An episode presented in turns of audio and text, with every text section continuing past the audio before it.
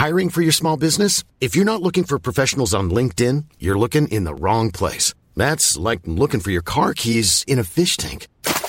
LinkedIn helps you hire professionals you can't find anywhere else, even those who aren't actively searching for a new job but might be open to the perfect role. In a given month, over 70% of LinkedIn users don't even visit other leading job sites. So start looking in the right place. With LinkedIn, you can hire professionals like a professional. Post your free job on linkedin.com slash people today.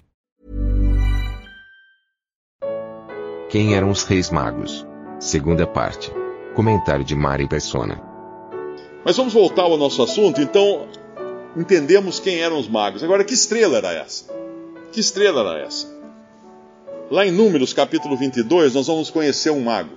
Só que esse não era um mago uh, como Daniel, que era um, um, profeta de Deus, um servo de Deus.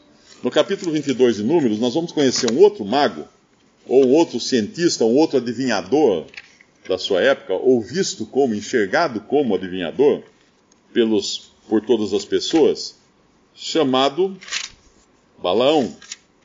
Em Números capítulo 22, nós encontramos a história de Balaão. A história de Balaão é bem longa, então não, não caberia aqui uh, ler todos os capítulos, os capítulos 22, 23, 24, 25, onde conta toda a história de Balaão, então eu vou tentar resumir a história de Balaão. Havia um rei Balaque, e se vocês quiserem conhecer a aparência do rei Balaque, pesquisem no Google, digitem no Google Balaque, e vocês vão descobrir que ele é muito parecido comigo.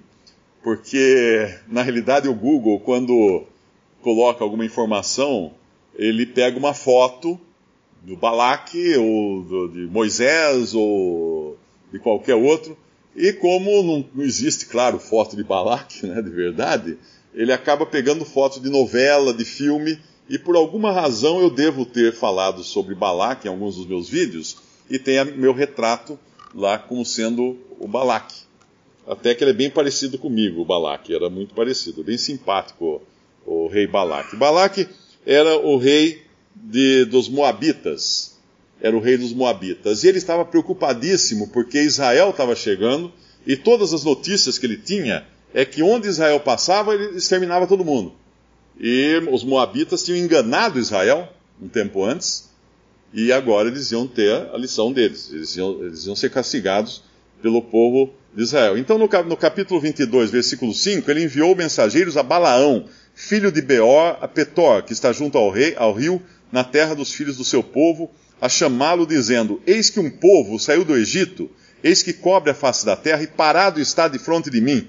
Vem, pois, agora, rogo-te, amaldiçoa-me este povo, pois mais poderoso é do que eu, para ver se eu poderei ferir e o lançarei fora da terra. Porque eu sei, a quem tu abençoares será abençoado, e a quem tu amaldiçoares será amaldiçoado. Então, ele mandou seus anciãos, os seus secretários, os seus ministros, buscar Balaão. E eles levaram muitos presentes, muito, muito, muito pagamento, porque Balaão era um feiticeiro, era um cientista, um mago, um, um sábio da época, um feiticeiro, um adivinhador, tudo, tudo isso no pacote dos que eram considerados magos ou cientistas ou sábios da época. E ele chega a Balaão, transmite a mensagem e Balaão lhes disse: Passai aqui esta noite e vos trarei a resposta, como Jeová me falar. Então os príncipes dos Moabitas ficaram com Balaão. Balaão, na realidade, não invocava o Deus de Israel. Ele fazia de conta porque ele invocava os demônios. Assim como em qualquer sessão espírita, em qualquer sessão uh, que se invoca supostamente pessoas mortas, quem atende o telefone são demônios. Demônios com 6 mil anos de, de experiência em enganar os homens, então eles atendem o chamado e, e dá aquilo que a pessoa está querendo ouvir. Aí está tudo bonito, a pessoa que morreu está num lugar melhor, etc. e tal. Mas são demônios. A Bíblia mostra que são demônios. E ele era um invocador de demônios. Mas, para impressionar o seu cliente aqui, ele fala: Eu vou invocar Jeová. Eu vou invocar Jeová.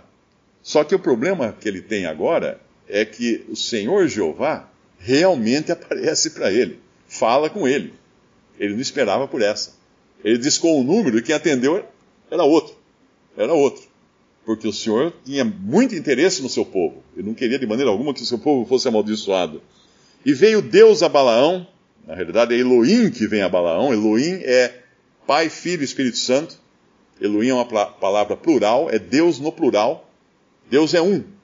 Mas quando fala Elohim é porque são as três pessoas da Trindade. E veio Elohim a Balaão e disse: Quem são esses homens que estão contigo? E Balaão disse a Elohim: Balaque, filho de Zippor, rei dos Moabitas, nos enviou, dizendo: Eis que o povo que saiu do Egito, etc., amaldiçoa-mo, porque ele não vai conseguir pelejar contra esse povo. Então disse Deus, ou Elohim, a Balaão: Não irás com ele, nem amaldiçoarás esse povo, porquanto bendito é. E Balaão volta então na manhã seguinte e fala, explica para os, os príncipes que ele não vai. Ele não vai poder fazer esse serviço dessa vez. O que que Balaque fica sabendo disso? Manda príncipes mais importantes, mais nobres, ainda com presentes mais caros ainda, para ver se convence Balaão. E quando eles vão, uh, o Senhor acaba dizendo para Balaão: agora vai, vai com eles. E ele vai. E chega lá na terra do, dos Moabitas, oferece sacrifícios e tudo mais e recebe então revelações de Deus, o Deus verdadeiro.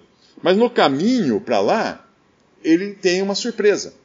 Porque o Senhor, Jeová, em forma humana, aparece para ele, isso está no, no capítulo 22, no versículo 21. Então Balaão levantou-se pela manhã, albardou a sua jumenta e foi-se com os príncipes de Moabe. Agora ele aceitou o convite para ir lá.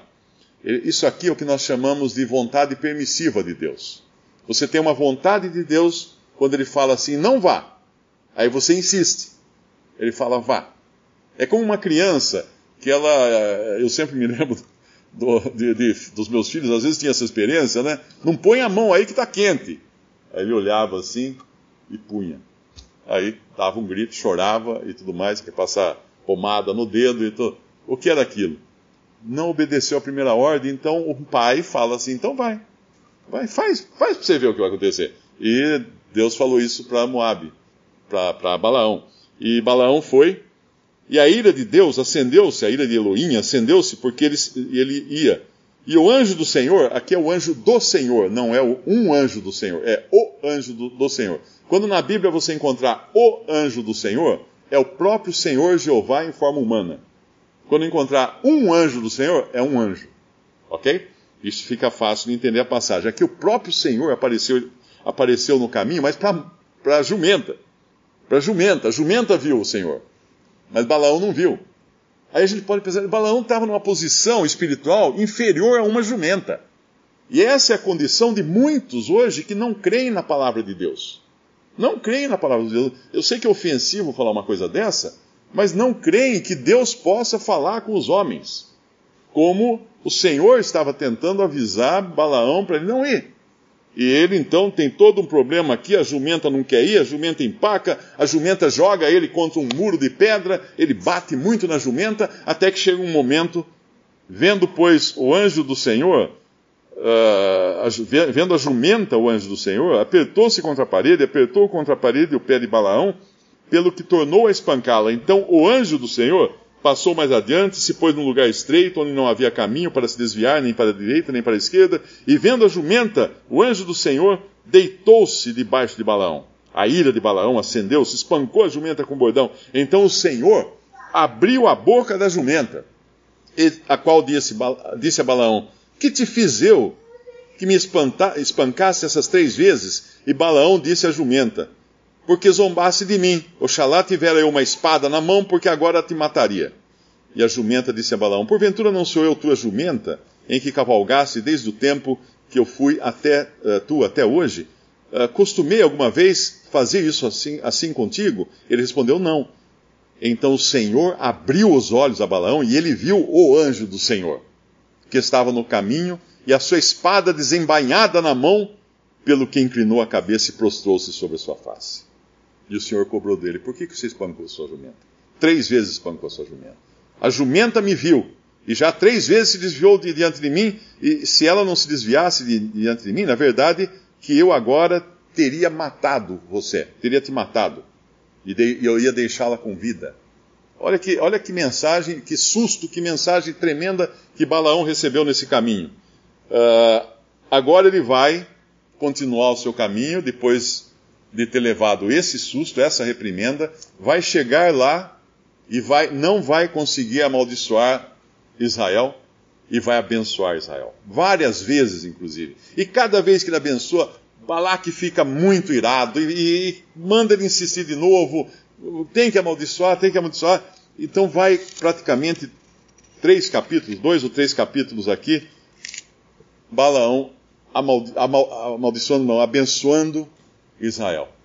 Aí chegamos no ponto que importa para nós aqui, no capítulo 24 de Números, versículo 16.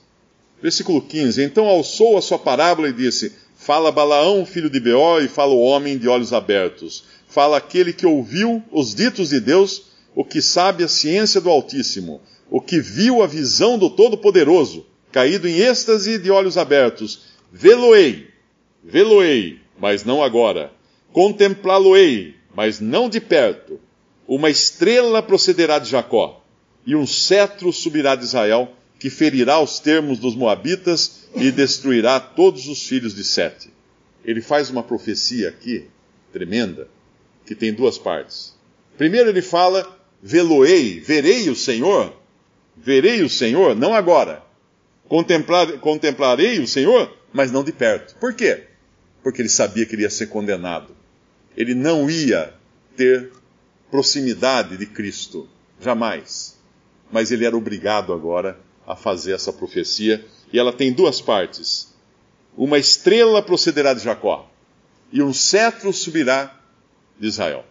A estrela nos fala de um guia, porque Deus, lá em Gênesis, no primeiro capítulo de Gênesis, Deus criou as estrelas no céu para servirem de guias para os homens. Então, muitas vezes na Bíblia, estrelas são usadas como simbologia para guias espirituais, tipo anjos, são também chamados estrelas, e para Cristo, que além de ser chamado, identificado como uma estrela, é chamado também de sol da justiça, porque as estrelas, a lua e o sol, são os astros que Deus deu para guiar o homem. Então, essa estrela aqui é a estrela. A estrela que iria indicar realmente que o rei de Israel estaria vindo. E esse rei, aí o cetro se levantará, subirá de Israel. O cetro é um bastão de governo. Então, duas partes. Primeiro, viria essa estrela. Depois viria o cetro. Cristo iria reinar. O Messias prometido a Israel seria avisado que ele chegaria. E depois o Messias e rei de Israel reinaria e exterminaria seus inimigos, inclusive os Moabitas. Depois, Naamã ele, uh, Naamã não, melhor dizendo, uh, Balaão, Balaão ele vai acabar morto, no capítulo uh, 13 de Josué, do livro de Josué, ele é morto, mas não sem antes causar muito problema para Israel, porque depois disso aqui, ele foi e começou a, a insistir para os israelitas tomarem mulheres dos povos pagãos para corrompê-las, para se prostituírem com elas e se, e se prostituírem também espiritualmente, idolatrando, adorando ídolos pagãos. Então ele fez, um, ele fez uma confusão, ele, ele, ele, ele trabalhou para tentar destruir Israel por dentro. Se ele não conseguiu amaldiçoar de fora, de fora para dentro, ele foi de dentro para fora e conseguiu contaminar o povo de Israel, mas isso é outra história que é contada nos capítulos seguintes aqui de, de Números até até o capítulo 31 de Números, uh, e é citada essa, essa sua tentativa, que foi bem sucedida, de corromper o povo de Israel, é citada inclusive em Apocalipse, capítulo 2. Mas vamos ao que interessa. Então, esses magos, esses homens sábios, que deviam ler muitos manuscritos, inclusive os textos dos judeus, os textos de Moisés, que Números foi escrito por Moisés, esses sábios tinham acesso às Escrituras. Porque um sábio não é sábio se ele não tiver uma vasta gama de conhecimento. Então, se você se acha sábio, inteligente, entendido e rejeita as Escrituras, isso não é ser sábio. Isso não é ser sábio. Porque as Escrituras, naquele tempo, faziam parte da biblioteca dos homens sábios. Tanto é que quando a gente vai, depois de milhares de anos lá na frente, nos Evangelhos, nós vamos encontrar esses magos ou sábios do Oriente sabendo a história toda de Balaão e sabendo que uma estrela seria mostrada para indicar a, a vinda, a chegada do rei de Israel. Aqueles homens que ficavam perscrutando os céus e hoje tem mapas estelares dos tempos dos babilônicos, dos babilônios, que, que são perfeitos. Ninguém entende como é que eles conseguiam fazer todo o mapeamento do céu sem ter os equipamentos modernos, e são ótimos os mapas estelares daquela época. E esses homens viviam olhando para os céus e, para as estrelas, de repente aparece uma estrela lá que não está no, não tá no mapa. Não está no mapa, não está no, tá no programa. Aí eles se lembram de Balaão, eles se lembram da profecia de Balaão. Vamos seguir aonde essa estrela levar. E eles começam a ir, a estrela vai na frente deles até chegar lá em Israel.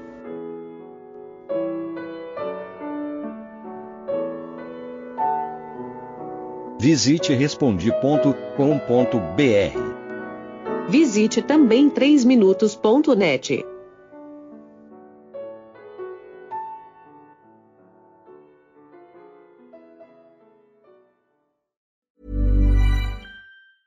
Mom deserves the best, and there's no better place to shop for Mother's Day than Whole Foods Market. They're your destination for unbeatable savings, from premium gifts to show-stopping flowers and irresistible desserts. Start by saving 33% with Prime on all body care and candles. Then get a 15-stem bunch of tulips for just $9.99 each with Prime. Round out Mom's menu with festive rosé, irresistible berry chantilly cake, and more special treats. Come celebrate Mother's Day at Whole Foods Market.